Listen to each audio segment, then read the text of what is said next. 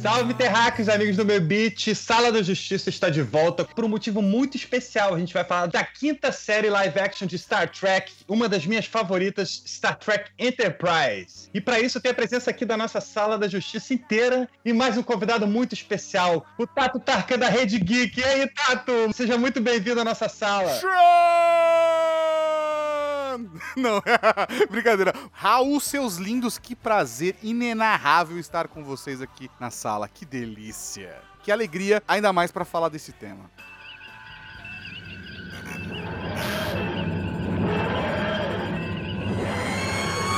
Enquanto isso, na sala de justiça. E para completar nossa Sala da Justiça, nós temos aqui a Bia. Oi, pessoal, e eu adorava o Daniels. E nós temos também aqui o Ronaldo. Fala galera, aqui é o Ronaldo de São Paulo e hoje mais uma vez eu vou ser o orelha do programa. Vai nada, você sempre fala isso e fala pra caramba.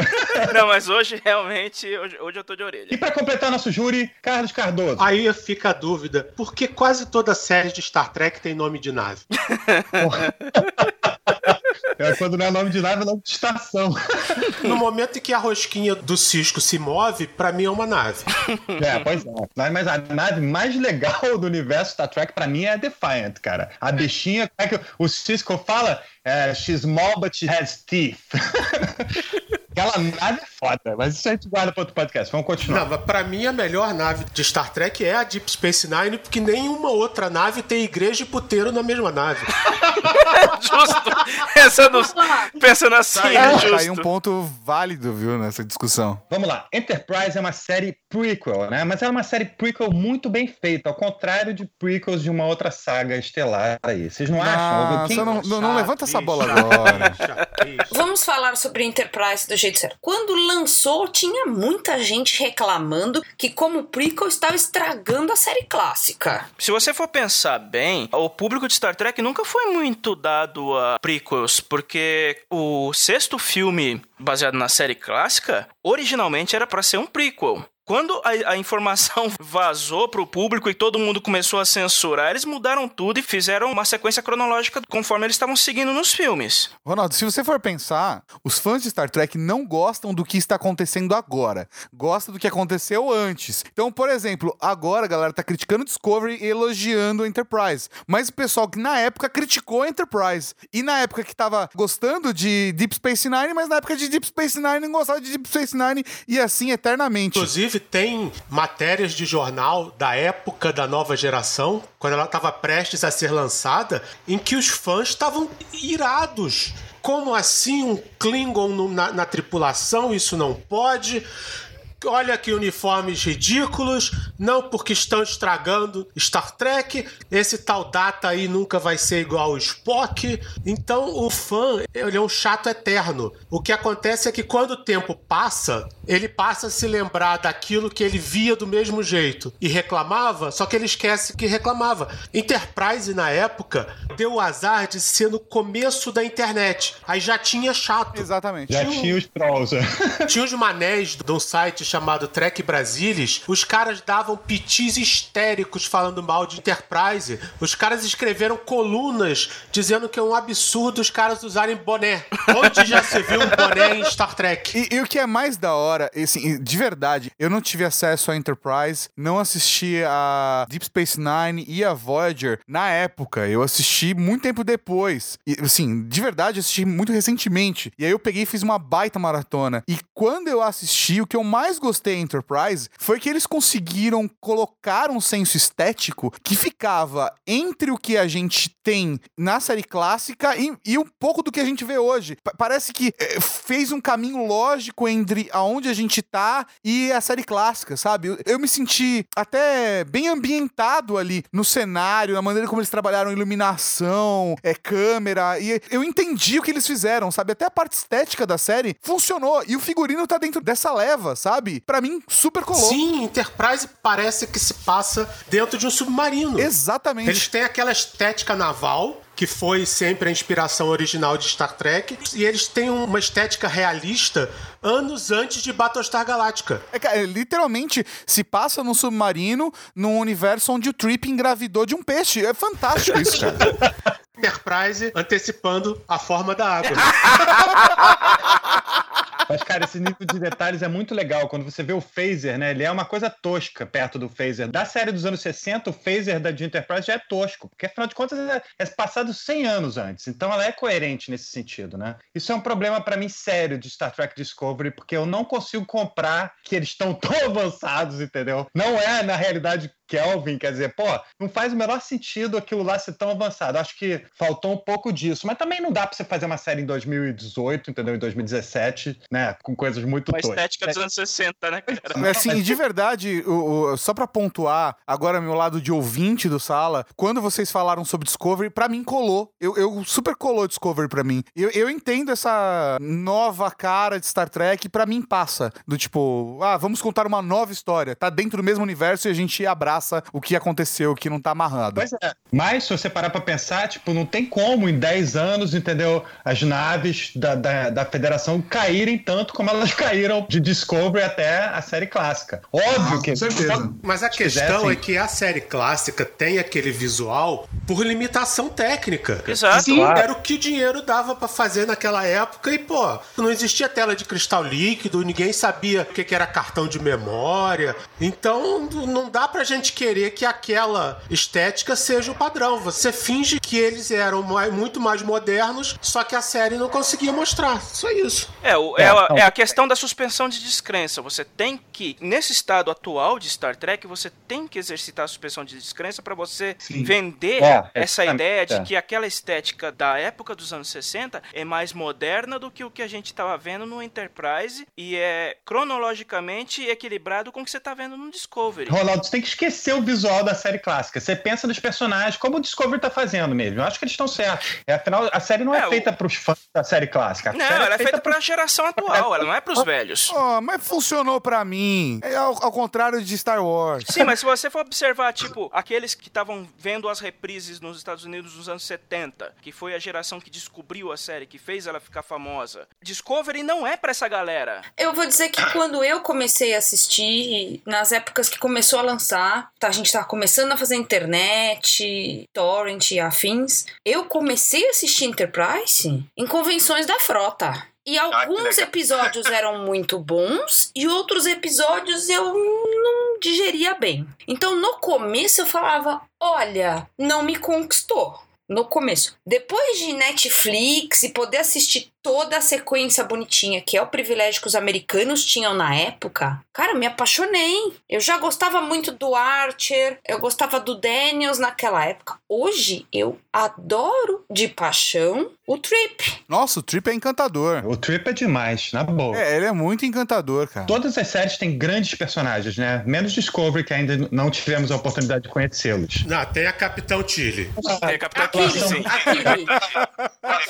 Assim, na na verdade, Discovery tá no caminho, na minha opinião, mas o personagem que tinha a maior chance de se transformar, assim, no, no primeiro personagem forte de Discovery, mataram rápido. Então ficou muito Agora explica qual personagem Dá pra é ser esse, mais Tato. específico? O, o doutor, cara, eu- ele foi o que mais abriu a. Sabe assim, ele, pra mim ele tinha a chance de, de ser, assim, um personagem muito divertido. Que ia pegar a galera pela mão e colocar dentro da tripulação. Porque ele tinha contato com todo mundo e você via que a relação dele com as pessoas era um pouco mais profunda. Então eu tava muito esperando chegar um episódio do doutor e quando chegou ele morreu. E aí foi isso. Vou te falar uma coisa, os doutores são fundamentais pra Star Trek. Com Desde, certeza. desde, desde o McCoy, cara. E, e a gente vê isso com o Flox. O Flox, cara, aliás, eu tava revendo ontem o piloto, né? Que o Flox nem tava na tripulação ainda. O, o Archer escolheu ele de cima da hora, né? Por causa do. Ele tava atendendo o Klingon lá, que foi atacado. E, cara, o Flox é um personagem muito, muito foda. A gente pode um dia fazer um podcast só sobre os doutores, porque é o nível de. Nossa, com certeza. Nível de profundidade de informação que a gente tem sobre esses personagens é incrível. Tá, e cara. quem vai falar da Pulaski? É, Não, não. E o mais engraçado é que as pessoas vão ficar decepcionadas que se você colocar uma parte, se você colocar no título Doutor, as pessoas vão imaginar que você vai falar de Dr. É, Who. eu adoro Doctor Who também, então isso é uma certeza que vai rolar um cast sobre isso. O Cardoso é que não vai querer participar. Pô, eu vou me convidar de tudo. É, então beleza. Tato vai virar convidado permanente. Mas assim, é, falando um pouquinho da, da série em si, do ambiente, do que estava acontecendo na época. Sobre- É, sobre o que estava acontecendo na época, né? Que os humanos já estavam com a nave pronta e não podiam, não podiam usar, né? Porque estava sob controle dos, dos vulcanos, né? Isso é muito surreal. 100 anos pra fazer o primeiro voo, cara. É muito Isso é doido. uma das partes legais da primeira temporada. Essa desconfiança tá muito latente nos primeiros episódios. Exatamente. Ah, Tem até o comentário de, nossa, essa nave fede, como é que você aguenta? Acho que algum vulcano fala isso pra te O embaixador Soval, né? Aquele escroto. Ele fala, como é que você aguenta o cheiro dos humanos?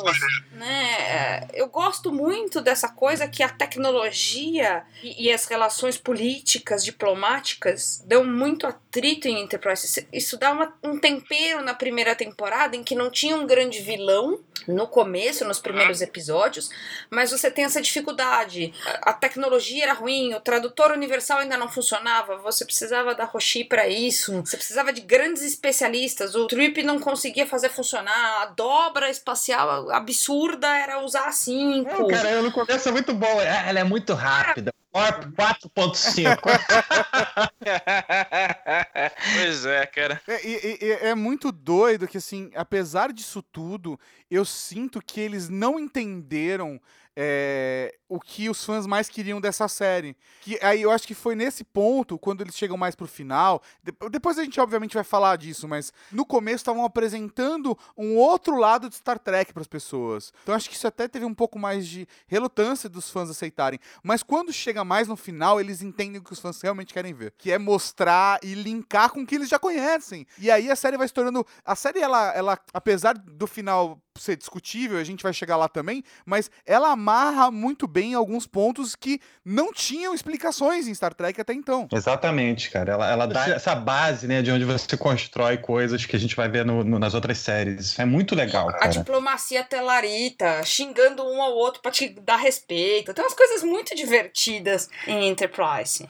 Enterprise eu gostei principalmente de poder ter de volta aquele gosto de pioneirismo que as outras séries a gente meio que já não tinha mais. É, não é que elas estavam mais, mais do mesmo, mas é que a impressão que dava é que a galáxia já tinha sido explorada. É, já, já chegamos aonde nenhum homem jamais esteve, né? Depois nenhum ser humano jamais esteve. Depois ninguém jamais esteve, mas a gente já chegou lá. Isso é uma coisa que quando eu comecei a assistir a série, eu comecei a assistir essa série por indicação do Cardoso. O Cardoso falou que eu não acredito que você nunca viu o Enterprise. E começa a ver. E aí ele me mandou aquela abertura, cara. E aquilo é uma coisa muito emocionante, cara. Porque ali você vê como o nosso presente linka com a Enterprise, né? Você vê que as naves e os grandes heróis, e como é que junta bem a história nossa com a história de. A gente vê essa evolução sendo possível, né? Da gente virar aquela sociedade. Eu acho isso muito legal, cara. Com certeza. O enredo era basicamente aquilo, né? Que passou cerca de 100 anos desde o primeiro contato que a gente viu no filme. E 100 anos depois, com a ajuda dos vulcanos, eles estavam terminando de montar a primeira nave. Ou seja, eu-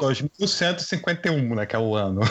Pois é. E aí agora eles estavam correndo atrás, o comecinho eles estavam correndo atrás da equipe pra fazer o voo inaugural e começar a explorar o quadrante. Pois é, não tem federação ainda, isso vai ser, você vai chegar lá no final da série, que você vai chegar nessa parte. A Terra já era uma nação única né, na, em Enterprise. Só não tinha federação ainda. Exatamente. Isso também é muito legal, cara. Quando, eles, quando o Archer começa a bolar como é que vai ser a primeira diretriz, é muito legal, cara.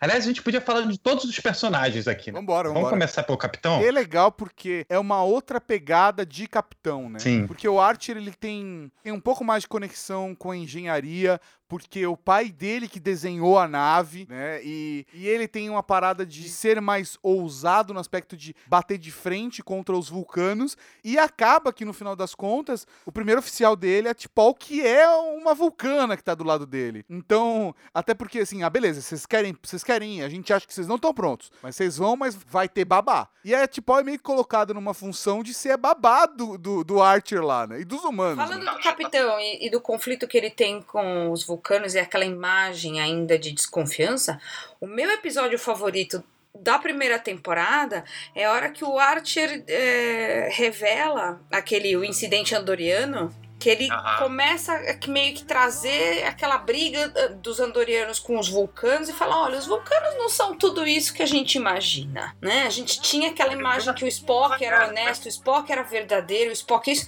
Olha, os vulcanos não são tudo isso. Tem vulcano doido, tem vulcano espião. Tiraram, desceram os, os vulcanos do tamanco, né? Tem. E, e eu gosto muito dessa coisa do Archer de, olha, eu confio em você, mas você tem que me dar provas. Não é uma confiança cega como a gente tinha entre o Kirk e o Spock. Aham. E tanto que no prim- na primeira temporada, eu sempre falo assim, existe um atrito muito gostoso entre a T'Pau e o Archer. Muito, cara. A Sim. relação deles eu acho muito foda. Com essa desconfiança total. O? Archer ele tinha a responsabilidade de sair desbravando, né? É, porque na verdade, tipo, nada estava definido ali, né? Os seres humanos não conheciam nada da galáxia, tava, era totalmente zerado. Quando a Enterprise NX-01 é lançada, ela é a primeira nave da Frota Estelar a, a- a desbravar a galáxia, né? Então é, é muito foda esse lado todo de pioneirismo e. A- apesar de que a gente já tem cargueiro de humano indo bem mais longe, só que eles iam bem devagar, né? Eles não estavam lá pra explorar, estavam lá pra transportar. Mas às vezes acontecia de, ah, encontramos uma nova raça. Aí os vulcanos falavam, ah, a gente já co- encontrou faz 300 anos. Aí fica aquele climão chato. E aí fala assim, ah, olha lá, uma nova nave. Aí, ah, não, é um cargueiro humano, já, já chegaram aqui também. Tem umas paradas dessa, né, que você tava com uma puta expectativa do, nossa, exploração. E, e é uma exploração, é a- Existe a aventura da experiência, que é a nave mais rápida da, da Terra, mas ao mesmo tempo já chegaram lá, sabe? Cria um climão mesmo. É, não tem, mas não é. Os vulcanos já conhecem tudo. É, não somos Cristóvão Colombo, né? Exato, mas assim, ao mesmo tempo que os humanos também descobrem coisas novas, expõem coisas novas. Eu acho que esse episódio que você citou Bia, é fantástico. É muito bacana porque a gente não tinha uma perspectiva legal dos andorianos desde a série clássica. E aí quando a gente vê os andorianos em Enterprise e, e a interação principalmente do Archer, que a gente tá falando agora, com o Shran, ela é fantástica e ela leva a série toda. Cara, e, e dando destaque aqui, pelo amor de Deus, o, o, o Jeffrey Combs, que faz o, o, o Almirante Nossa. ele é um ator fantástico, um cara que, pô, fez várias séries de Star Trek, né? Ele era o... O Aeon, ele faz o Vorta lá no, no ah, DS9, ele faz o, o Pink na Voyager, ele faz o Brunch também, que é aquele ferengue que vive fudendo o Quark na, na DS9, e ele faz dois episódios em Enterprise, ele faz o Shran, que é o Andoriano, e ele faz o Crank, que é um pirata ferengue, Aham. que também aparece em Enterprise, que é, cara, o Jeffrey Combs, ele é fantástico, ele merece um podcast só pra ele. Pois é, que cara foda, impressionante, né, cara? O cara realmente é incrível, cara. Cara, outro cara que é muito foda é o Scott Bakula, né, cara? É muito. Ele dá uma... Um- o, homem, é- o homem é maravilhoso. Eu sempre O Bakula é muito bom, Cara, ator. ele é muito, muito bom, cara. Ele, acho que ele é mal aproveitado, assim. O, o agente dele não deve ser muito bom, porque ele poderia fazer coisas muito mais legais. Com certeza. Eu só fiquei esperando o Jim Stockwell aparecer do lado dele pra dar conselho. Tem uma participação do Dean Stockwell, acho que ele é como Romulano. Me corrijam se eu estiver errada. Tem, em algum momento, em algum momento ele aparece. Eu já era fã do, do Scott Bakula na época do Contratempos. Quando ele foi escolhido para capitão, eu falei assim: ok, o cara é bom, mas vamos ver como é que ele se comporta como capitão.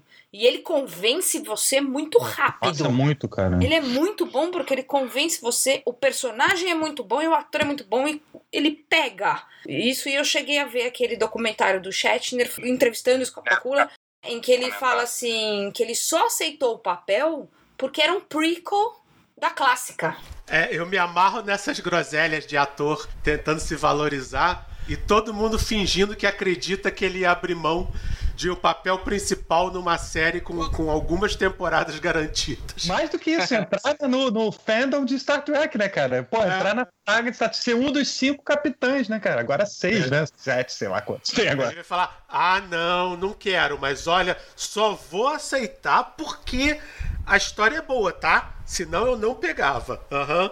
Não, a história na época nem estava desenvolvida, né? A história ia ser desenvolvida. A ideia da história era interessante. De fazer o prequel da clássica. Eu acho a ideia interessante, eu acho tipo a realização excelente também. É, eu entendo que tem várias pessoas que têm problemas com essa série, tudo bem, respeito, né? Afinal de contas, eu não gosto de várias outras séries, mas eu acho uma série extremamente bem feita. Grande parte desse sucesso, como a gente já falou aqui, é o elenco, são os personagens principais, não só o elenco, mas também os personagens que foram escritos, né?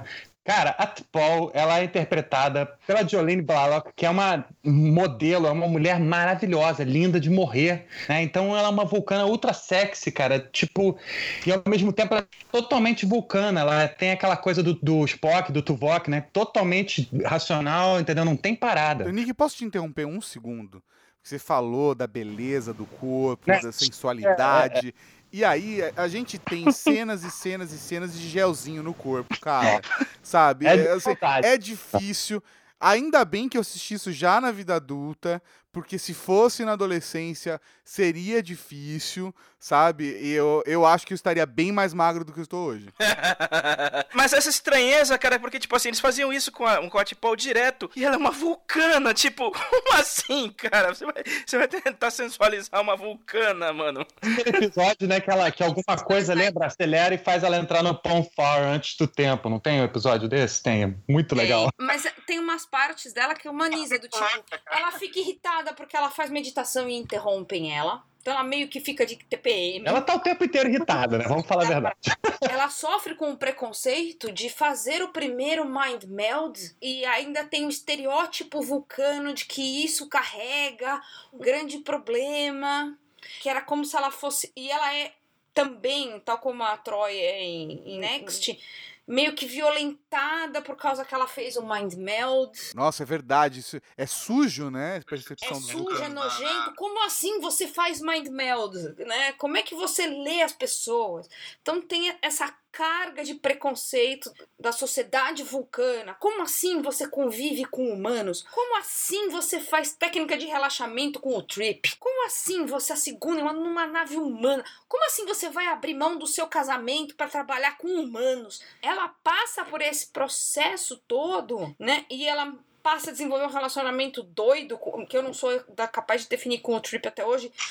Fiquei decepcionada que ela não abre mão do casamento. Aquele episódio que ela não abre mão do casamento, ela casa e não fica com o Trip. Eu fiquei possessa da vida com ela naquele episódio. E aí eles meio que brigam e é, é muito gostoso o personagem da T'Pol. Ela tá de TPM o tempo inteiro, ela tá puta o tempo inteiro. Ela não queria estar ali naquela nave. Ela tá ali obrigada pelo Soval, ela não queria estar ali. Ela tá ali de babá do Archer, entendeu? Depois ela começa a ter a relação, começa a entender melhor os humanos. Mas no começo ela acha aquilo tudo um saco. Sim, ela tem desconfiança de absolutamente tudo, né? A hora que, ela, que o Archer fala com ela sobre o Daniels. E ela fala: não existe isso, não existe viagem no tempo, né? De acordo com a Academia Vulcana, isso não É existe. muito bom essa resposta, É. né? Mas o que, que vocês esperam de uma criatura que come palitinho com garfo e faca? né? É, E claro, tem uma delícia para os olhos masculinos: é, o pijaminha, a blusinha, a meditação.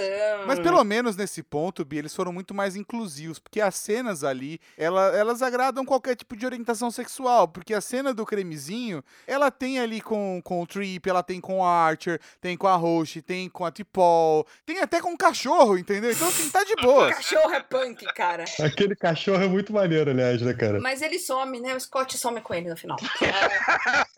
É verdade. Aquela cena também é muito boa. Não, é legal porque o Portos daquele episódio do Universo Espelho, o Portos vira um Rottweiler, né, cara? muito bom. Chama pequenininho, vira um monstro. Mas eu tava vendo aqui, é, Enterprise e Battlestar Galactica, elas se sobrepuseram durante um tempo. Na minha memória, Enterprise tinha acabado bem antes. É, eu acho que Galactica, ela tem muito de. Ela tem uma influência de Enterprise também. Eu acho que a grande influência de Enterprise que eles, que, que eles tiveram foi a, Tricia, a Tricia Helfer, a número 6. Porque, graças à Enterprise, eles mostraram que você pode pegar uma personagem que é basicamente uma modelo, uma mulher muito bonita, mas sem nenhuma experiência dramática grande, e trabalhar essa atriz numa personagem que não é adereço de cena. E tanto a Tipol quanto a, a número 6 elas são excelentes. Se você começa, você acha que é um. Vai ser só a gostosona de plantão. Depois de dois ou três episódios, você já tá se lixando pra isso. Você tá querendo saber mais sobre a personagem. Foi algo que fizeram na Voyager, mas a Voyager eles tiveram muito mais tempo pra desenvolver isso com a 7 de 9. Mesmo antes da T'Pol entrar, embarcar na tripulação, ela já tinha tido uma experiência, né? Tem um episódio que ela, ela vai pra Terra, ela tá na Terra e ela tem, entra num bar e ouve um cara tocando saxofone, rola um flashback desses e aquilo emociona ela. É bem interessante também isso, porque você vê que Não, e tem um episódio fantástico que a Tipol comenta que a sua avó, a bisavó, esteve. Foi o primeiro, de fato, o primeiro contato foi na família da Tipol, que ela veio pro planeta Terra muito, muito tempo antes, na década de 50. Sim, esse episódio é muito bom. Sim, ela inventa o velcro. É verdade. Mas ela deixa suspeita se era ela. Eu gosto no final desse episódio, porque a Tipol diz: Olha, era minha avó, mas não era. Mas será que é uma história ou é verdade? Primeiro ela conta toda a narrativa. Depois ela deixa esse ponto assim: é verdade ou não é verdade? Era eu, não era eu? Eu gosto muito desse episódio por isso. É engraçado, eu nunca tive a percepção de que era, podia ser ela. Eu não tive essa leitura no dia que eu assisti. muito legal a evolução da T'Pol, né, cara? Porque ela começa totalmente dura, assim, né? totalmente vulcana, e você vai vendo ela, ela se transforma completamente. O arco dela é sensacional, cara. Incrível. Uhum. Falamos da T'Pol, agora vamos falar do interesse romântico da T'Pol. Nosso querido Charles Tucker III, o Trip, cara. Puta que pariu, esse personagem é muito maneiro. Eu adoro pra começar o sotaque dele. O sotaque dele é demais, cara. Ele começa como um bom engenheiro, mas ele apronta várias nos primeiros episódios da primeira temporada, do tipo assim. Ele fala, acho que uma- tem uma sequência de três ou quatro episódios em que ele. É esse que ele fica grávido, é, e outros que ele. Acho que ele vai pra Raiza. E ele fala: não, não, não. Ra-" E ele vai depois se justificar pro Art, porque ele é meio moleque em algumas coisas. Aham. eu fui um, né, eu fui um perfeito cavalheiro, eu fui um perfeito cavalheiro, eu fui um perfeito. Tipo, olha, eu segui a cultura humana e fui certinho. Mas, meu amigo, a cultura humana não é referência. Então é muito engraçado ele fazer esse tipo de tropeço como se ele fosse, assim, o jovem adulto que ainda tá se espelhando no Archer. Não, e o que é mais legal é que o Trip ele tem um pouco da molequice, assim, sem a experiência do Kirk. Mas a parte do. "É, Eu, eu tô nessa aí, ele, ele tem um pouco mais inocente. Mas ele tem. Eu senti no Trip. O clima que eu sentia na, na série clássica, sabe? Que às vezes o universo, né, não tava tão rico de Star Trek ainda na série clássica, ele tava sendo desenvolvido. Então, às vezes, os personagens, eles eram mais soltos. Não, não existia um monte. Sei lá, quando você assiste a nova geração, já existe um monte de regra em cima, sabe? Aí quando você assiste Voyager ou Deep Space Nine, tem mais regra ainda. E aí quando você assiste Discovery, eles estão cagando regra, diferente. Mas Enterprise, não, não tinha nenhuma dessas regras. Então o Trip, ele, tá, ele é um cara solto, ele não tem a. Ele não, ele não tá preso na federação. Ele não tá preso com regras. Ele, ele tá lá experimentando e com a sua inocência. Ele é malandrinho, mas ele também tem inocência. Isso é encantador no personagem. Na nova geração, as regras estão lá, elas são obedecidas. Na série clássica, as regras estavam lá também, só que o Kirk não tava nem aí pra elas. Não, e outra coisa que é legal no Trip, ele é o contraponto do Archer em muitos momentos. O Archer, é- ele tem aquele. Ele carrega o peso de ser capitão, de ser o primeiro capitão. Ele precisa segurar a diplomacia, ele precisa desvendar. Ele tem uma tripulação pra segurar, então ele tem esse peso, né? Ele tem esse peso bem. é, como é que eu posso dizer? Eu vejo isso muito na Janeway também. Eu tenho o peso de segurar a tripulação. Ser capitão e político, né? Ao mesmo tempo. Exatamente. E o Archer ele tem o peso da herança, ele tem o peso da nave do pai dele. Eu acho que ele sente isso o tempo todo que ele tá coman- comandando. É, em compensação, o Trip não. O, o Trip mais leve, ele não, tem, ele não tem essa responsabilidade. Ele tem, ok, eu preciso manter a nave, ok, eu preciso lidar com essa geringonça aqui que eu sou o cara que entende, ok. Mas ele também se diverte, ele também comete erros. O Archer não pode cometer erros. A segunda e a terceira temporada, o Archer se pesa muito, assim, não posso fazer isso. E o Archer fica pesado, ele fica irritado. E o Trip não. O Trip não chega nesse nível de, de, de dureza. O Trip é um, é um- Ele te encanta por causa que ele comete erros e ele Humano, volta. pois é. Humano, pois é. Ele é o cara mais O humano. Trip é Profissional recém-formado que tá indo pro exterior pela primeira vez pra trabalhar. Então, ele, ele sabe que ele tá indo pra, pra fazer o trabalho dele, mas ao mesmo tempo ele tá naquele. Oba! Vou conhecer outras pessoas, outras culturas, vou aproveitar. É, e, e ele tem um pouco do clima do Tom Paris, assim, sabe? De, de se aventurar e é isso aí, vambora. Ele é, ele é meio moleque até ele. Eu acho que ele testa limite um pouco. E ele faz um contraponto fantástico com o Archer. Porque eles têm uma boa relação. Então, é, ao mesmo, ele, ele não tem um, um paralelo, como, por exemplo, quando você vê na série clássica, que você tá vendo o Kirk com o Spock e o McCoy e eles se balanceiam, mas estão meio que no mesmo nível, sabe? Eles, eles se tratam no mesmo nível. O, o, o Trip e o Archer é um pouco diferente, mas eles se balanceiam da mesma forma, sabe? Eles se equilibram. Tanto que as melhores cenas de equilíbrio entre o Archer e o Trip são as cenas das refeições, em que eles põem a Tipal junto. Aquele trio, quando eles interagem em cenas de refeição, tem isso um pouco de. de tem um- uma, uma leve homenagem aí à série clássica. Com certeza. Mas o Trip é o cara que Com tira o certeza. sarro. O Trip assume o lado McCoy disso aí, mas ele ao mesmo tempo é um pouco inconsequente. Ele não fala assim, ah, eu sou o velho que entende tudo, vai lá e, e tira sarro do Spock. Vai lá e tira sarro do Kirk. Vai lá e fala, ah, eu tô aqui, eu sou médico, eu não sou pedreiro. Não sou açougueiro. Ele tira um pouco de sarro da Tipol, ele dá uma cutucada no Archer, mas ele não, não tem essa ranzice. Eu tô lembrando daquele episódio que a mulher do, do Flox quer dar pro Trip. Esse episódio é maravilhoso. Nossa, é genial esse cara. episódio. E aí ele fala pro Flox horrorizado. Flox, porra, qual o problema, cara? Entendeu? Isso é super normal, pô. E, e o que é muito legal, você estava falando do jantar, Bia, é o, o, o Trip tentando forçar a T'Pol a ir nas noites de cinema. Porque isso é uma coisa fantástica que eles ins- inseriram em Enterprise, que eles gostam de assistir filmes antigos, filmes clássicos, né? E, e seria legal se eles tivessem colocado algum, algum conteúdo de filmes é, contemporâneos à produção do, obviamente, da série. Mas tinham, tipo, faroeste, filme de terror, assim, coisas da década de 50, década de 30, década de 20. E você assiste. A, a T'Pol não tem paciência pra aquilo, mas a tripulação se diverte com o o- a sessão de cinema, né, da nave. Sim, o entretenimento deles era isso. É, e, e é isso que é legal no Trip. O que a Tipol tem de antissocial, né? Por todos os motivos, ah, ela é vulcana, ela tá numa nave humana, ela não quer isso, ela acha isso um absurdo. O Trip é o contrário. O Trip é Com social certeza. com todo mundo. Ele é o, é o cara que todo mundo gosta. Ele é a animação da festa. Ele é o Ele é agregador. o nice guy dali. É, ele é muito gente boa, cara. Ele é o cara mais gente boa, com certeza, da tripulação. Ele ganha todo mundo ali. Ele traz o Mayweather, ele traz o pessoal, ele fala com a Roshi.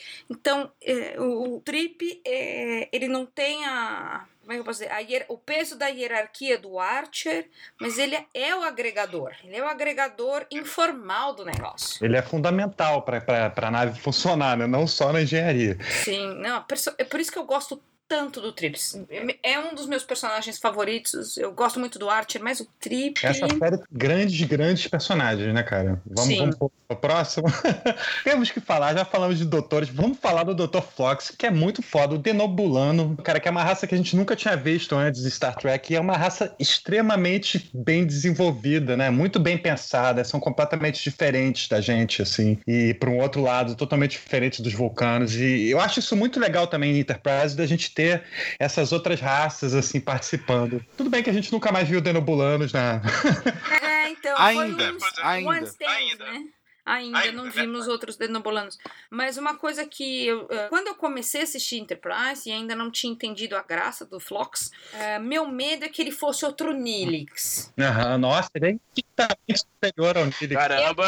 Eu tinha um medão dele ser outro Nilix, cara, assim, nos primeiros dois episódios que o Flox aparece, eu falo, gente, esse cara vai virar outro Nilix, pelo amor de Deus, não. Ah, por que tanta raiva com o Nilix, gente? Mas o Fox desenvolve outro. Não, porque ele é bizarro nos dois primeiros episódios que ele aparece. Sim. Ele tem um conhecimento de animais e o laboratório dele, ele é meio biólogo, né? Ele alimenta os animais dele assim. A enfermaria é demais. A enfermaria do Fox é doida. É que ele É. é, Ele- outro tipo de médico, né? Ele é mais do que Exatamente. médico, né? Com certeza. E aí eu tive esse receio de que ele fosse parecido com o Nilix. Até porque ele tinha mais conhecimento, ele teve essa coisa de fazer intercâmbio. Ele vai pra, pra, pra, pra Terra por intercâmbio. ele faz um intercâmbio, cara. É muito engraçado. Ele faz um intercâmbio e se corresponde com um médico humano que tá no lugar dele lá no planeta dele fazendo intercâmbio. Intercâmbio. Ah, mas depois ele vai ganhando, ele foi me ganhando ah, com esse jeito dele de ah, eu conheço a biologia de um, eu conheço a biologia do outro, a gente vai resolvendo aqui, vamos explorar. Ele me É, ele é ganha um- nisso, ele- ele, deixou de ser o ele chato que eu tinha medo que ele fosse. Não, e ele é, o, ele é o primeiro personagem de Star Trek poliamor declaradamente, assim, A né? cultura dele é bem liberal, se for colocar nesse ponto. E, e tem o choque de, ah, tá bom. A minha, a minha é assim, eu tenho não sei quantos casamentos, eu tenho não sei quantos filhos. Uma outra sociedade, pois é. Não, ele se diver... Não, meu, a minha esposa número tal, o meu filho número tal. A minha esposa número tal é casada com o cara tal, ta- que também é o número tal de casamento. É uma. Pra você amarrar isso é, é muito diferente, mas. Ao mesmo tempo ele tá ali solitário. E ao mesmo tempo ele tá. Ele tem essa curiosidade sobre os humanos, ele- que é muito gostoso. É quase. Deixa eu escolher uma palavra decente pra definir o Flux. Essa curiosidade dele é, é muito interessante. Mas eu ainda vou achar a palavra certa pra definir o Flux. Ele, ele é simpaticíssimo também. Ele tem o sorriso denobulão, que é muito legal. Assustador, né? Se você tem, se você tem 12 anos e assiste o Flux, você fala, gente, vou ter pesadelo com esse cara. É um puta médico também. Ele faz coisas incríveis, né, cara? Com uma tecnologia de 100 anos antes do McCoy, né, cara? Não é brincadeira, não. Um puta, puta O médico. conhecimento biológico dele ultrapassa o do Dr. McCoy. É, e é, porra, é os bichos que ele tem, né, cara? Os vermes e, e sei lá, que nojo, cara, aqueles bichos. Vermes de estimação, né? E ele usa bastante radiação também, né? Tem uma coisa de. É outra. é- Tem uma tecnologia dele é mais próxima da nossa do que a do McCoy. Sim. E geram certos conflitos porque a medicina que ele aplica é uma medicina diferente também dos humanos. Então existe um questionamento até da tripulação do mas que merda você vai fazer comigo agora? Acontece isso. Mas ele é bom, até como veterinário ele é bom, né? Não é- Exatamente. Mamíferos são todos iguais. Verdade. É, cara, você sabe um, você sabe tudo, Já cara. Já aconteceu. diria o Zoidberg. Aliás, o Zoidberg tem bastante do Fox aí. Abra sua quarta boca e faça. blá, blá, blá, blá. Mas ele não é muito desenvolvido depois. O Flox é um personagem bem desenvolvido no começo. Ele tem um ou outro episódio dedicado a ele. Mas falta ele no terceiro e na terceira e quarta temporada. É porque entra- eles entram num arco maior, né? Ele aparece, ele enriquece, mas ele não aprofunda. Eu eu entendi o que você quis dizer, Bia. Mas é porque estão num arco tão maior, né? Que fica difícil de voltar pro Flox. Sim. É, Ele, ele acabou sendo deixado um pouco de lado depois da terceira temporada. Acho que é isso mesmo. Ele. Eu também fiquei com medo dele virar, dele virar um Nilix, mas era puro preconceito. Acabou ficando um personagem que todo mundo gosta. Como, como eu coloco ele entre os médicos? Deixa eu ver. Eu botaria ele. Que em primeiro eu teria, eu teria o McCoy, em segundo da o Doutor da Voyager, terceiro Flox, quarto a Crusher, quinto a Pulaski. E o, e o Bashir? Ah, mas ninguém gosta do Bashir, ele quase foi na sessão 31. Cara, eu consigo gostar mais do Bashir do que da Pulansky. Mas o Bashir, o Bashir ele é ótimo fazendo tudo, menos sendo médico. A parte médica dele é o de menos. Exatamente. o Tom Paris é melhor médico do que o Bashir. Ele é o melhor não médico entre os médicos. O melhor episódio do Bashir é ele como espião. Pois é. Cara, uma coisa que eu acho muito legal do Flox é quando ele precisa dormir, cara. Nossa! Ele hiberna, né? Não sei quanto tempo. Esse episódio de desenvolvimento do Flox é legal. O que eu acho legal do Flox, cara, é que ele tá o tempo inteiro. Ele pode não ser assim o centro das atenções lá pra frente, mas ele tá o tempo inteiro de olho na tripulação e ajudando as pessoas aqui, ajudando as pessoas ali. Ele também é fundamental. Cara, eu acho essa tripulação de Enterprise muito, muito foda. Eles Sim. foram realmente muito felizes, os roteiristas que criaram esses personagens. Sim, e o Flox participa de um do, do meu episódio, eu não diria favorito, mas é o emblemático, é, que é o que ele cria um clone do Trip. Nossa. Nossa, esse episódio. Esse episódio, pra mim, eu amo e odeio esse episódio. Eu Olha, eu chorei nesse. O Cardoso que fala que eu sou coração de gelo. Cardoso, esse episódio eu chorei, mas eu chorei, mas eu fiquei triste, mas eu passei mal com esse episódio, cara. Que... Caramba, Bia. É verdade. É, né, o Cardoso fala que eu não chorei em Inner Light, que eu não chorei em. Qual mais, Cardoso? Você não chorou nem no episódio das salamandras. Todo tracker chora no episódio das salamandras. Pelo amor de Deus, eu quero matar o roteirista, eu não quero chorar.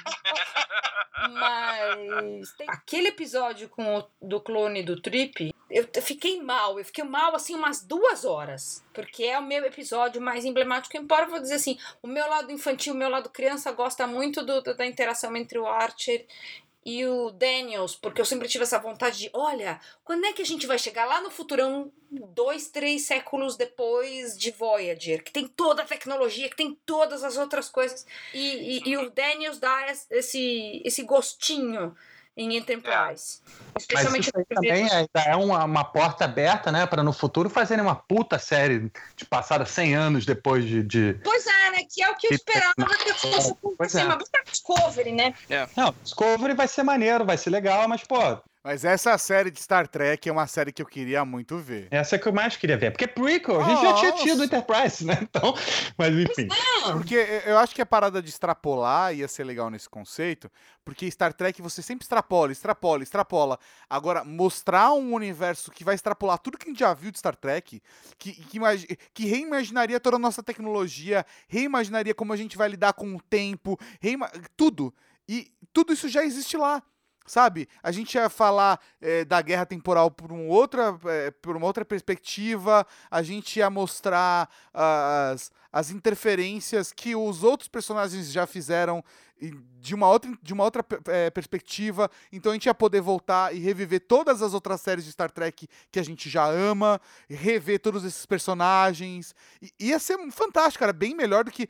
Desculpa pontuar isso agora, mas bem melhor do que o último episódio da última temporada de Enterprise, que eles fazem um voltar no tempo de puta do pior jeito possível, né? Exatamente. né? É. Vamos adiante. A gente não pode deixar de falar da Roshi Sato, cara, que é a linguista da tripulação e é um gênio, né? Ela é praticamente o tradutor universal humano antes dele ter sido inventado. É, também conhecido como tradutor.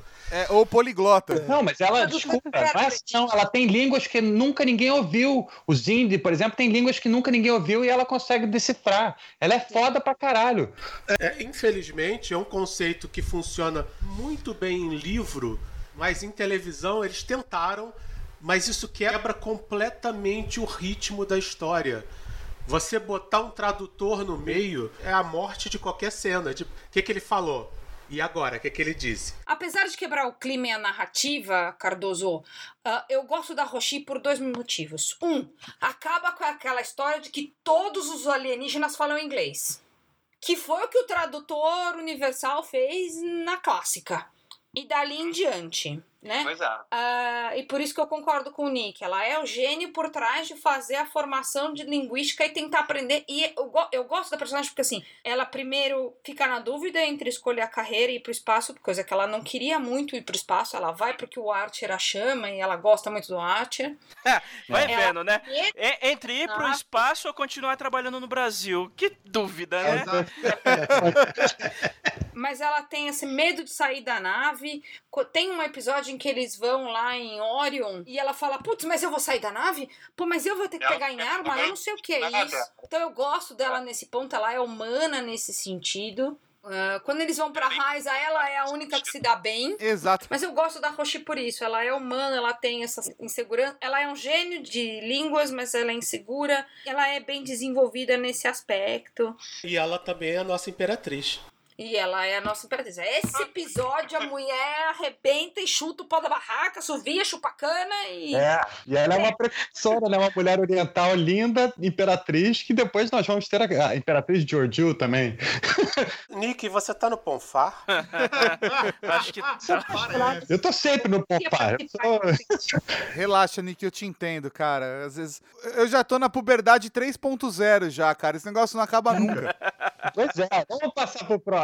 Malcolm Reed, cara, é um personagem extremamente diferente. Ele é um personagem fechadaço, né? um personagem que não, não se abre muito com as pessoas, mas ao mesmo tempo ele se envolve, ele tem os relacionamentos com. ele tem amizades bem grandes ali na Enterprise, né? O Reed, ele era basicamente o militar naval clássico, né? Porque tá na fa- que vem da família dele, né? Por isso que ele é fechadão. Exatamente. Que ele é fechadão, sisudão daquele jeito. E ele começa bem sisudo e o episódio do aniversário dele, que vai chegar no bolo de abacaxi. Olha, mas o que, que você sabe sobre ele? Nada. O que, que você sabe sobre ele? Nada. Ninguém É um sabe nada sobre ele. Ele é um episódio de Parece. desenvolvimento em que ninguém sabe nada. É, é verdade, ele é divertido e vai desenhando muito o, o, o Reed nesse aspecto. E o Reed também tem aquela coisa de: olha, vamos fazer os canhões phases. Olha, é arma, arma. Ele é muito armamentista. A, a interação que ele tem lá com a aquela Andoriana Nossa, mulher que esse é namora com. A briga que ele tem com ela, mas eles dois se admiram como grandes guerreiros. O Reed se mostra um grande guerreiro ah, e Tá. não desenvolve muito resto. Tem um episódio em que ele descobre no futuro que ele vai acabar ficando solteiro. Ele é um dos solteirões que sobram. Numa realidade virtual lá que aparece o filho da- do Trip e da Tipol. e ele fica assim, pô, mas eu vou ser um dos que fica solteiro. E a, e a Roche fala, poxa, mas tem muito mais homem do que mulher na Enterprise. Era normal ficar alguém sobrando. Então ele- ali ele fica moído. Como assim? né? Mas é claro que ele ia ficar solteiro. Era o fechadão do negócio. E- Mas ao mesmo tempo ele fica bravo com isso. Mas a hora que ele vira espião, que ele é chamado pra virar espião, cara, aí ele detona. Ele, ele se pede, ele, ele, ele curte o rolê, ele muda de, de postura até, né? Sim, e eu gosto muito da, da lealdade que ele é questionado e depois que ele fala, não, eu tô do lado do Archer. É, ó, vocês malucos da sessão 31 vão pro espaço porque eu sou do Archer e eu gosto muito disso nele. É, ele é, ele é um cara fiel. ele ganha é. ali e, e ele fala, não, eu tô com o Archer e não abro. Cara, ele me ganha ali. É, e ele é, ele é fundamental, né, também, pra toda. Porque afinal de contas acaba virando uma série de guerra, né? Então. Sim. Falta alguém? Falta alguma coisa? Falta o Mayweather. Cara. Ah, o Mayweather. O Office Boy. Cara, o Travis Mayweather, ele é mais que um office boy, cara. Eu gosto dos personagens que estão no helm, entendeu? Nos personagens que pilotam, porque ele é um puta piloto. E, e outra coisa legal também dele é, é o background dele, né, cara? O lance da família dele, dele vir daquela família de Ele nasceu cargueiros. no espaço, né? Ele nasceu É. cargueiro. Ele nasceu no espaço, é verdade. Então, todo, todo esse background eu acho bem legal, assim. Ele é inocente, na verdade ele tá conhecendo, ele é ignorante sobre alguns protocolos, procedimentos ali, mas ele manja dos rolês do espaço, sabe? Assim como toda nave tem um ponto cego lá, o ponto, o ponto onde a gravidade artificial não funciona, sabe? É, é- é muito doido que ele tem umas manhas que por ele ter nascido no espaço, ele, ele tem e os outros não, né? Sim. Vocês sabem que eu só consigo chamar o Mayweather de Laredo, né? Putz, eu ia falar exatamente isso agora! quando eu vi o meu Éder pela primeira vez dirigindo, eu falei, gente, eu deu, sabe quando você grita internamente e fala, Laredo, só faltou aquela raspadinha na lateral pra sair?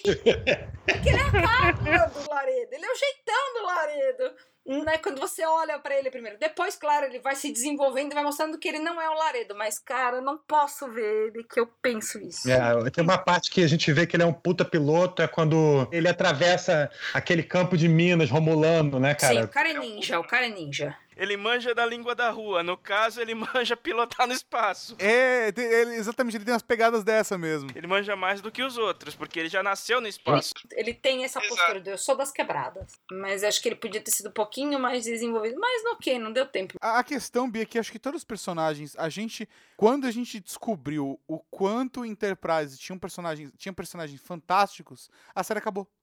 E aí, tipo, nossa, tinha tão mais que se desenvolver em todos eles. Mas só teve quatro temporadas. A gente tá acostumado com Star Trek ter sete, oito, nove, sabe assim, aquela coisa. Cada, a gente tem uma percepção de uma série grande. E aí, quando chega em quatro, até o, o final, assim, foi às pressas, do tipo, ah, vamos entregar isso daqui. O último episódio, o que ele tem de legal, ele tem de ruim ao mesmo tempo. Porque ele entrega coisas que a gente queria muito ver e entrega outros que a gente não queria, sabe? De um jeito estranho. Então, eu, eu acho no final eles, eles se apressaram pra entregar e fazer uma conclusão. É, é, na verdade, eles fazem uma conclusão, fecham um arco e aí eles entregam episódios soltos pra poder mostrar, ah, mas ainda dava pra falar disso, dava pra falar disso. Ah, não vai dar pra acabar, mas ó, tem esse- essa ideia aqui que era muito legal também. E aí acaba ficando muito picado, né? Sim. Enterprise, eu digo que ela foi a primeira vítima da nova geração impaciente de espectador. Que antigamente você podia se dar ao luxo de ter uma série com duas temporadas ruins. Ou pelo menos uma temporada muito ruim, uma temporada medíocre, e aí entra uma terceira temporada que melhora, e aí da quarta em diante vai a coisa funciona.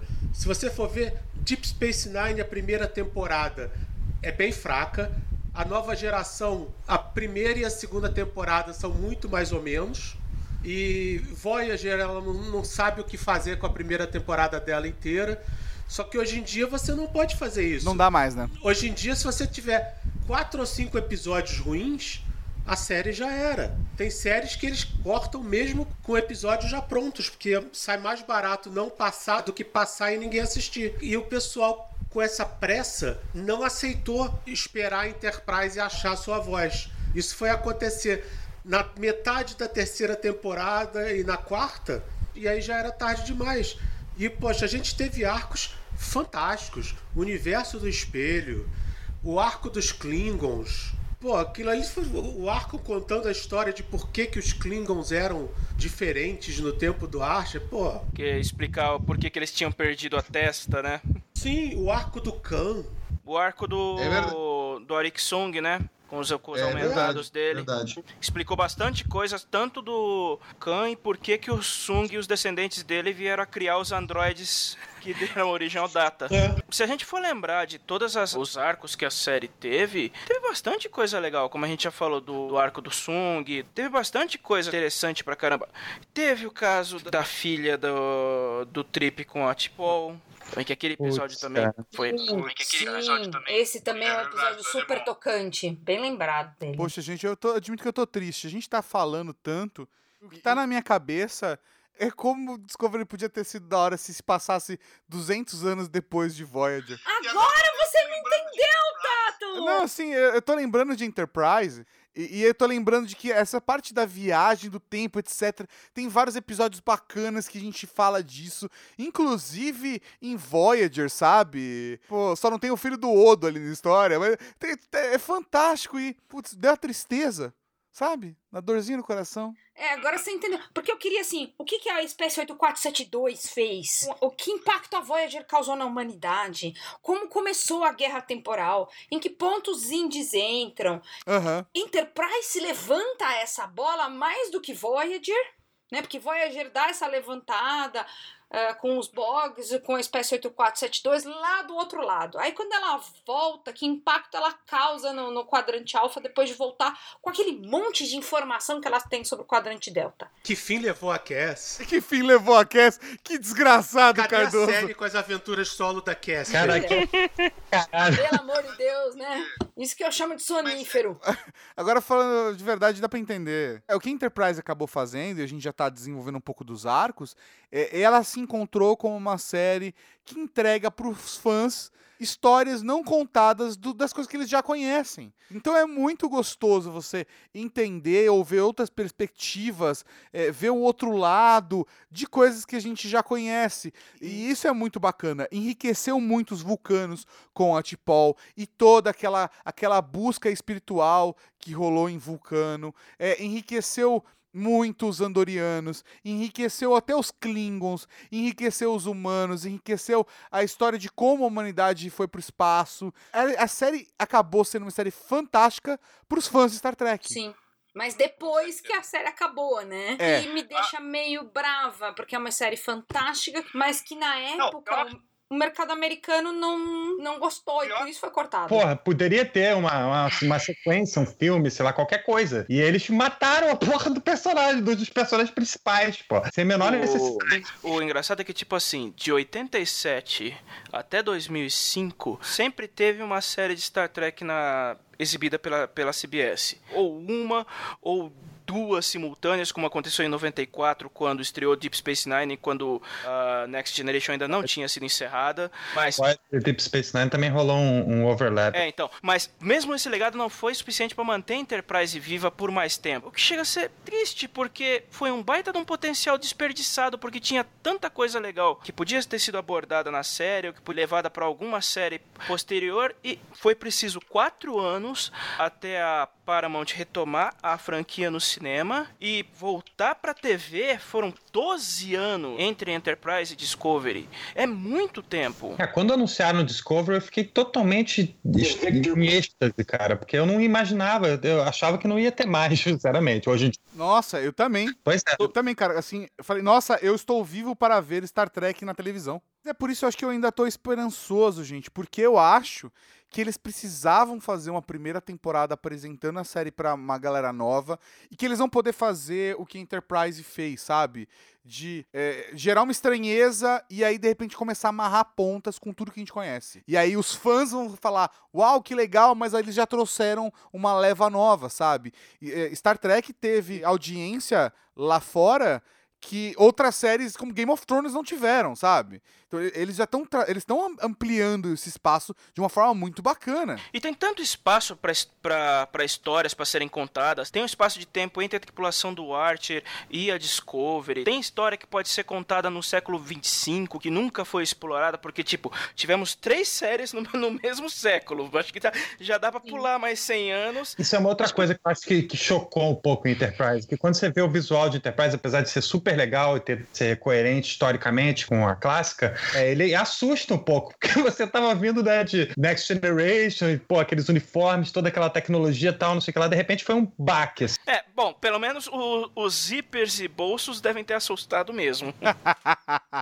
Boa, boa, boa. Bolso, Você cara. não quer um bolso? Ninguém, porra, que merda de futuro é esse que os caras aboliram? os De verdade, eu tenho certeza que a gente vive no universo espelho. No último episódio que a gente tava falando de Discovery, a gente, a gente chegou mesmo a essa conclusão que o, que o nosso universo é, é o universo espelho. Com certeza, cara. Porque no universo espelho tem bolso, eu aceito isso. Mas eu não quero também distanciar tanto do assunto de verdade do podcast. Mas eu já me revolto quanto as mulheres sofrem porque não tem bolso em nada de mulher. Tem bolso falso, mas não tem a porra do bolso. É revoltante, cara. Ainda bem que eu não nasci mulher, né? Cara, porque não dá. Bolso de calça jeans de mulher, que não é bolso de verdade, vai se fuder. Pensa assim, dos uniformes de Jornada nas Estrelas da série clássica, então mulher não tinha nada, filho, nem, nem pra cobrir as pernas. Next, por exemplo, a Crusher tem aquele casaco que ela põe a mão no bolso. Tem muitas cenas da Crusher com a mão dentro do Nossa, bolso. é. é- Bolso faz toda a diferença. Em Star Trek também faz diferença, não é só é, no mundo aqui fora. Pra mim, eh, Star Trek, eh, as mulheres não terem bolso, é uma simbologia ferengue pra não pode ter posse. Eu nunca tinha pensado desse jeito, mas as mulheres ferengues andam nuas, cara, elas não têm nada.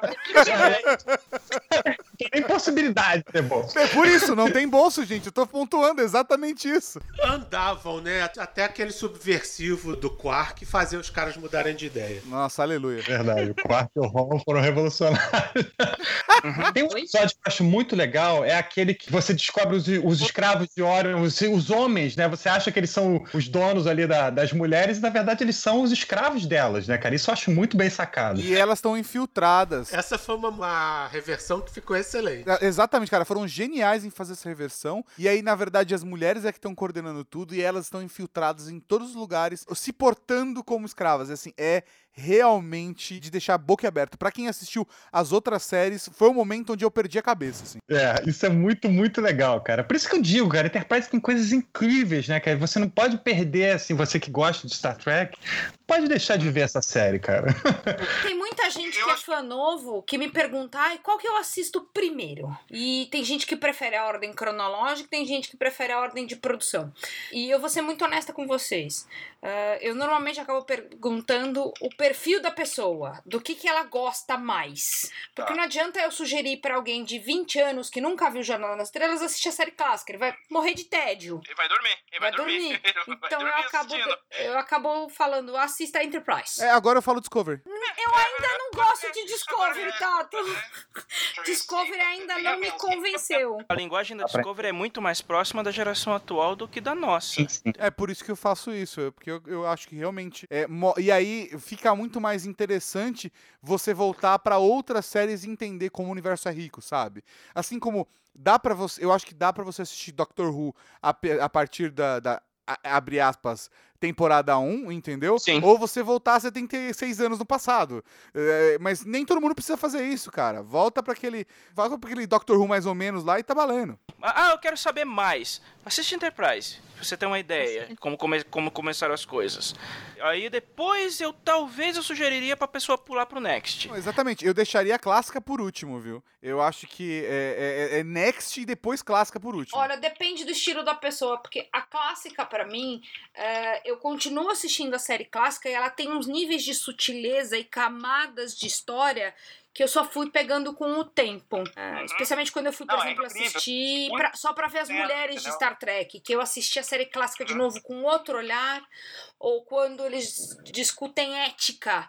Então não é só a narrativa inicial. A clássica tem muitas camadas, mas precisa de um, de um espectador que goste de descobrir essas camadas.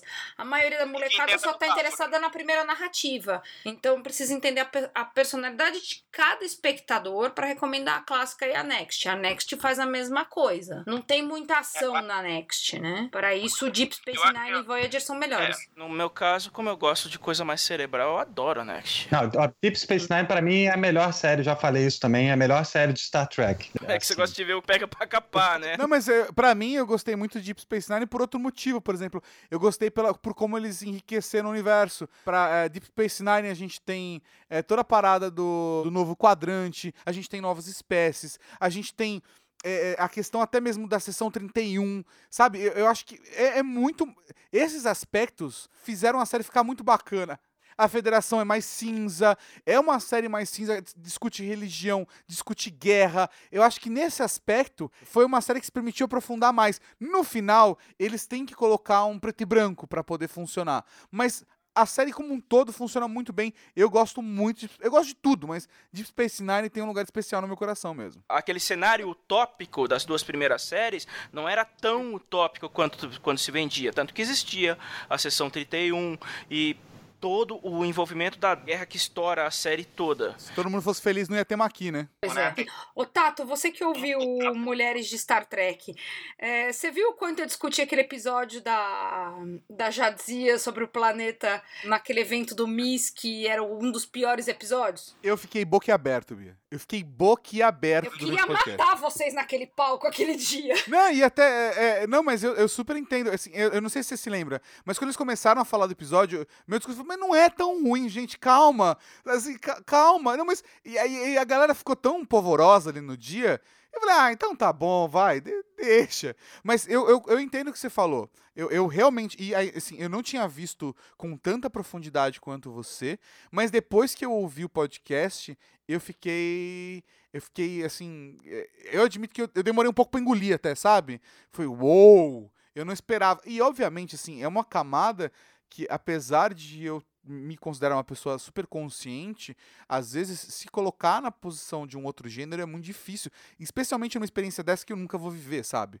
Então, é, é- é- mas foi enriquecedor ter a sua percepção e sua perspectiva. Eu já gostava do episódio bem mais do que eles, colocaram na lista lá dos piores, mas eu, eu gostava bastante do episódio, mas ele enriqueceu muito pra mim. Eu, tá na- eu, inclusive, coloquei numa lista de tarefas assim, ó, ass- reassistir aquele episódio pra eu poder enxergar com esse prisma, sabe? Isso é uma das Gente, coisas que eu sempre falo aqui. Vamos lá. Vamos citar PRX01 aqui, pelo amor de Deus. A gente já foi parar. Aquela discussão que eu tive naquele podcast sobre aquele episódio, Porque eu tava numa fleuma, Nick. Tanto que na hora, no, me, no, na- no momento ali que eles falaram que aquele episódio, eu gritei lá no, no palco: Vocês não entenderam o episódio! É mesmo, eu me lembro disso. Você gra Vamos sai gravado. voltar Enterprise, galera. Se- não, calma, deixa eu só agradecer você, Diacho, por ter me dado a oportunidade de discutir aquele episódio depois sob a ótica feminina. E isso eu agradeço de coração por vocês terem me deixado explicar isso naquele episódio das mulheres. É isso. É Isso aí a gente é que tem que agradecer. Não, o ponto.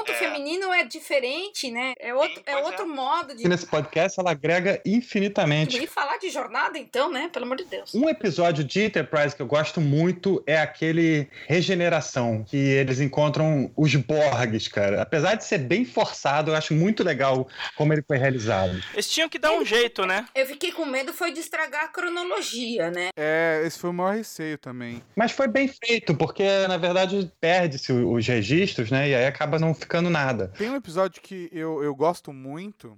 Assim, toda série de Star Trek tem um fantástico episódio dos nazistas. Esse é o nazista menos nazista, que é o Dear Doctor, que é quando o Fox e o Archer, eles têm que discutir sobre curar ou não uma espécie que tem uma doença genética que a doença genética acontece porque as duas espécies do planeta não procriam entre si. Legal. Então, uma das espécies, exatamente por estar se, se protegendo e mantendo a raça pura, ela tá entrando em extinção. Ela se desenvolve, ela, ela, ela tem uma. Ela cria uma dominância durante séculos em cima da outra. E agora que a parada tá ficando um pouco mais suave, mas eles não, eles não geram a miscigenação e por conta disso eles estão extintos. E aí o Flox e o Archer tem aquela discussão do. E aí? A gente ajuda, salva eles? Ou a gente deixa eles aí pra se fuder e, se- e descobrir como resolver essa treta? Ou a, ou a espécie secundária ali, a segunda raça, que vai dominar e deixa eles tocarem o barco. Os outros foram muito arrogantes. Eles se colocaram numa situação assim tão desconfortável, sabe? Que é uma parada que é, é muito humana essa discussão, né? Isso daí se chama ficção científica de qualidade. Exatamente. Com umas metáforas fantásticas que não funcionam hoje em dia. Millennials não aceitam esse tipo de metáfora. Esse episódio não funcionaria em nenhuma série hoje, nem no Black Mirror que os millennials fingem que assistem. É verdade, mas esse episódio é muito bom. Em termos de ética. Primeira diretriz também, que tá sendo desenhada ali pelo Archer, né? Sim. Ficou bem mais claro naquele episódio da nova geração do planeta que todo mundo era viciado numa droga. Putz, isso é maneiro também. É verdade, cara. Eu falei, é, é muito difícil pra mim falar de episódios fantásticos da série, assim, porque eu, eu gosto muito dessa série também. Eu gosto muito de Star Trek, mas eu, eu tenho uma lista aqui com uns 15 episódios que eu selecionei.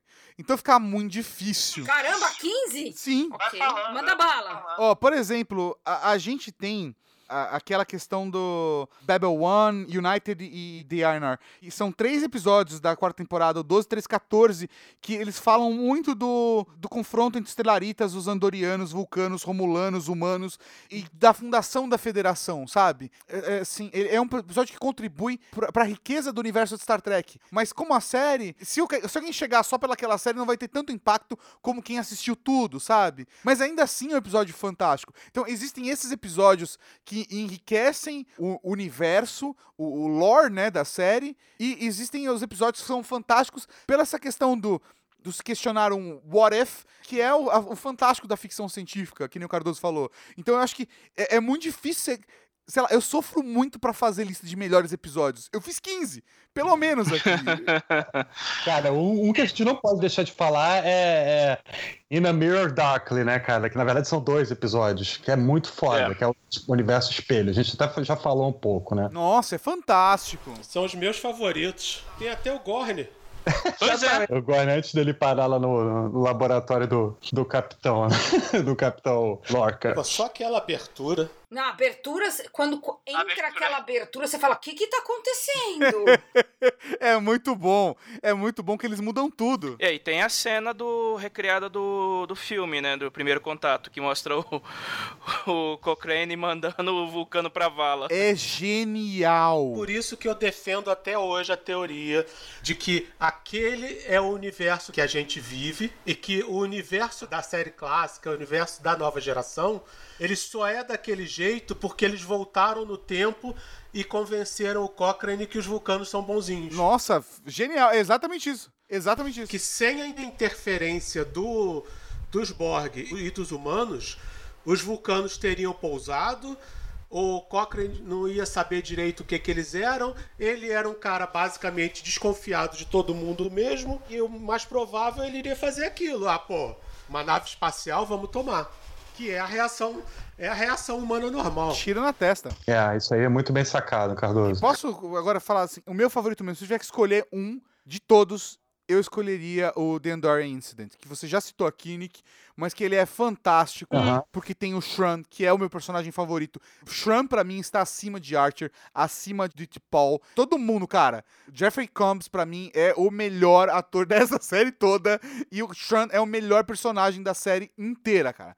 É encantador, e é, a é o momento onde começa a virada da relação dos andorianos com os vulcanos. Por- a, a treta aumenta, mas graças à relação boa que os humanos criaram com os andorianos, nesse momento é que tudo muda e que a federação nasce. A, a federação nasce de verdade nesse episódio. Sim, o, o início dela começa aí. A sementinha é plantada nesse episódio, né, cara? Exatamente. Ah, e o Shran realmente é um personagem maravilhoso, cara. Além do ator ser um espetacular, o personagem também é incrível mesmo. Você tem toda razão. Ele tem um arco maravilhoso na série. Mais episódios dele seria mais gostoso ainda de assistir. Mas eu acho que foi muito legal desenvolver os Andorianos nes- nessa série. Tá muito bem legal. E aí tem os Andorianos albinos também, que é muito Sim. legal. Então você aprende sobre Andor e, e eu gosto muito disso. E os Andorianos foram esquecidos nas outras séries, o que é uma pena, porque a fleuma deles é muito divertida.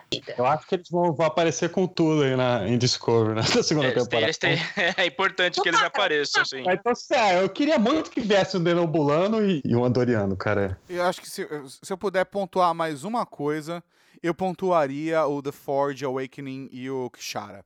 Que são os três episódios que apresentam os vulcanos enriquecem os vulcanos nessa série. Que a gente vê a treta política, que a gente vê, assim como a gente falou de Deep Space Nine, que a gente estava vendo o lado cinza dos humanos, em Enterprise a gente vê o lado cinza dos vulcanos. E aí a gente vê terroristas vulcanos, a gente vê a guerra política e filosófica barra religiosa. é, e e- e é- isso é aprofundado de um jeito muito bonito e acaba de um jeito muito legal, que é o que permite que a. Que e é uma coisa muito bacana, porque a gente viu isso na- só na quarta temporada.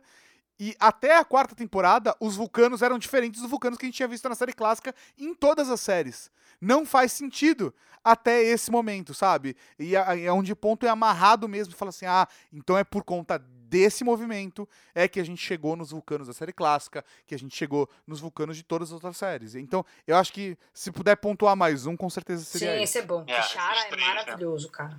Nas, a cena das cavernas. Nossa, muito. Bom demais, é realmente bom. A coisa do terrorismo muito, muito- funciona muito. E que coloca o Archer num, num, num momento espiritual, né? Que é muito doido, que a gente viu em Deep Space Nine, um capitão vivendo um pouco mais disso, o, o emissário. Mas é engraçado ver o Archer um, pouco disso, sabe? Ele com aquela certeza, mas você vê que ele tá desconfortável, mesmo tendo certeza, sabe? Sim. Exatamente. É, né? O problema grande do final de Enterprise é porque a última temporada é a melhor de todas, com certeza. E o último episódio é uma enganação. É, é, uma, é, é uma mentira aquela porra. É o Riker dentro do holodeck, cara. E, e- Aquele episódio nunca existiu.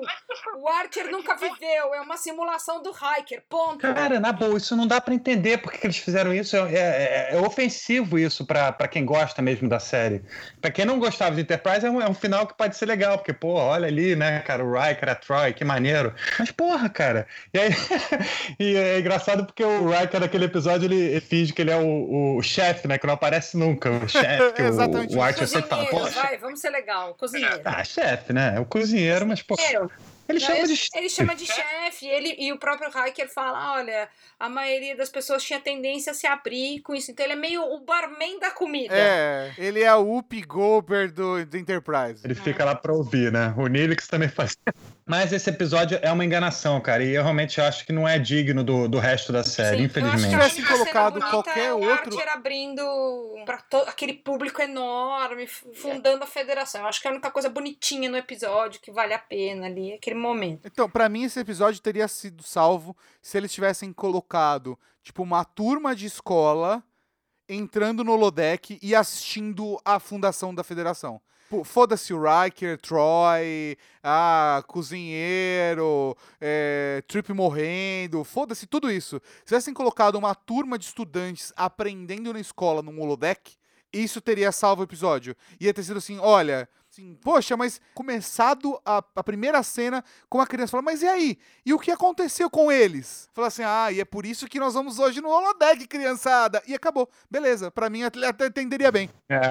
Foi um final idiota. Finalzinho idiota e covarde, estilo encaixotando Helena. No final era tudo um sonho. Eu acho, eu acho isso uma sacanagem. Isso é muito revoltante, bom. Velho, é Lost. É, por isso que me dói. Esse episódio dói. Eu tenho raiva desse episódio. em vez de terminar nessa nota terrível que é esse episódio, a gente falar do prequel. Pra série inteira, que é aquele episódio First Flight, cara. Eu acho que é, uma, é, é mais digno pra gente se despedir dessa série com. Esse episódio eu acho maneiro porque mostra todo o desenvolvimento do motor de Warp, né? Do Warp Engine e, e também a- o Trip conhecendo o Archer, né? Isso é muito legal. É um dos mais marcantes. né? Então é isso, galera. A gente falou aqui, sei lá, uma hora e meia sobre Star Trek Enterprise, que é uma série muito legal, é uma série especial que mora no meu coração. E queria agradecer demais a presença do Tato. Tato, muito legal você- ter você aqui para falar sobre Star Trek. Cara, eu que agradeço, Nick. Pelo amor de Deus, cara, assim, é- é- eu só não faço. A gente fez todas as séries de Star Trek no Ultra Geek e eu tento colocar o máximo desse tipo de conteúdo lá, mas tem um limite o que eu, o que eu posso fazer falar do Ultra Geek. Então é muito gostoso. Quando eu ouço o programa de vocês, eu já me divirto demais. E a maior parte das vezes eu ouço com um pouquinho de raiva, porque eu queria poder responder. Então eu sou um ouvinte que, que sofre um pouco. Então é um prazer estar aqui gravando com vocês, porque eu pude responder. Então eu tô bem mais aliviado. me convidem sempre que quiserem, que é um prazer estar aqui com vocês, de É verdade. um prazer todo nosso, né, galera? Ah, e aproveitando rapidinho, antes que eu perca a oportunidade, se você conhece a Sala da Justiça e não conhece os podcasts da Rede Geek, vai lá que tem vários, três por semana. Posso pedir o link no post? Claro. Tá o link no post. Ultra Geek é essencial mesmo para quem gosta de podcast. Ah, bote no seu para. feed, bote no seu celular para você ouvir no seu caminho para o trabalho e voltando, porque todo dia, toda semana eles têm assuntos incríveis, entendeu? Com certeza a inspiração total para a gente gravar os podcasts Star Trek foi o Ultra Geek, entendeu?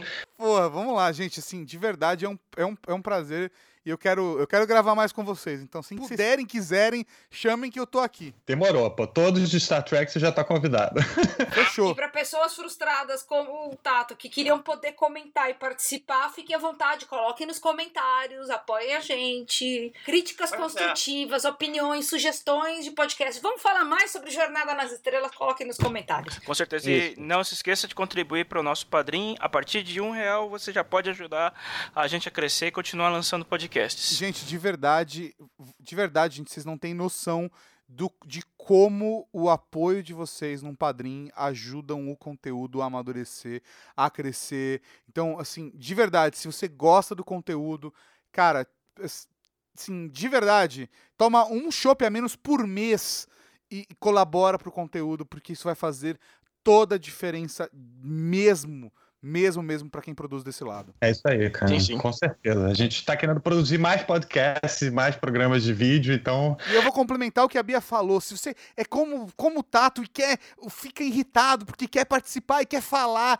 e quer dar sua opinião, cara, tem uma cota lá no, no, na- no Padrinho Meio Beat que você pode, inclusive, participar de um episódio da Sala da Justiça. É só apoiar, simples assim. Boa. Exatamente. Bem lembrado, Tata. Então é isso, galera. Esse foi o Sala da Justiça. Eu tô empolgadaço aqui porque eu adoro essa série. Esse foi o Sala da Justiça sobre Star Trek Enterprise. Cara, se você não embarcou nessa viagem, entre na Enterprise NX01 e embarque agora. It's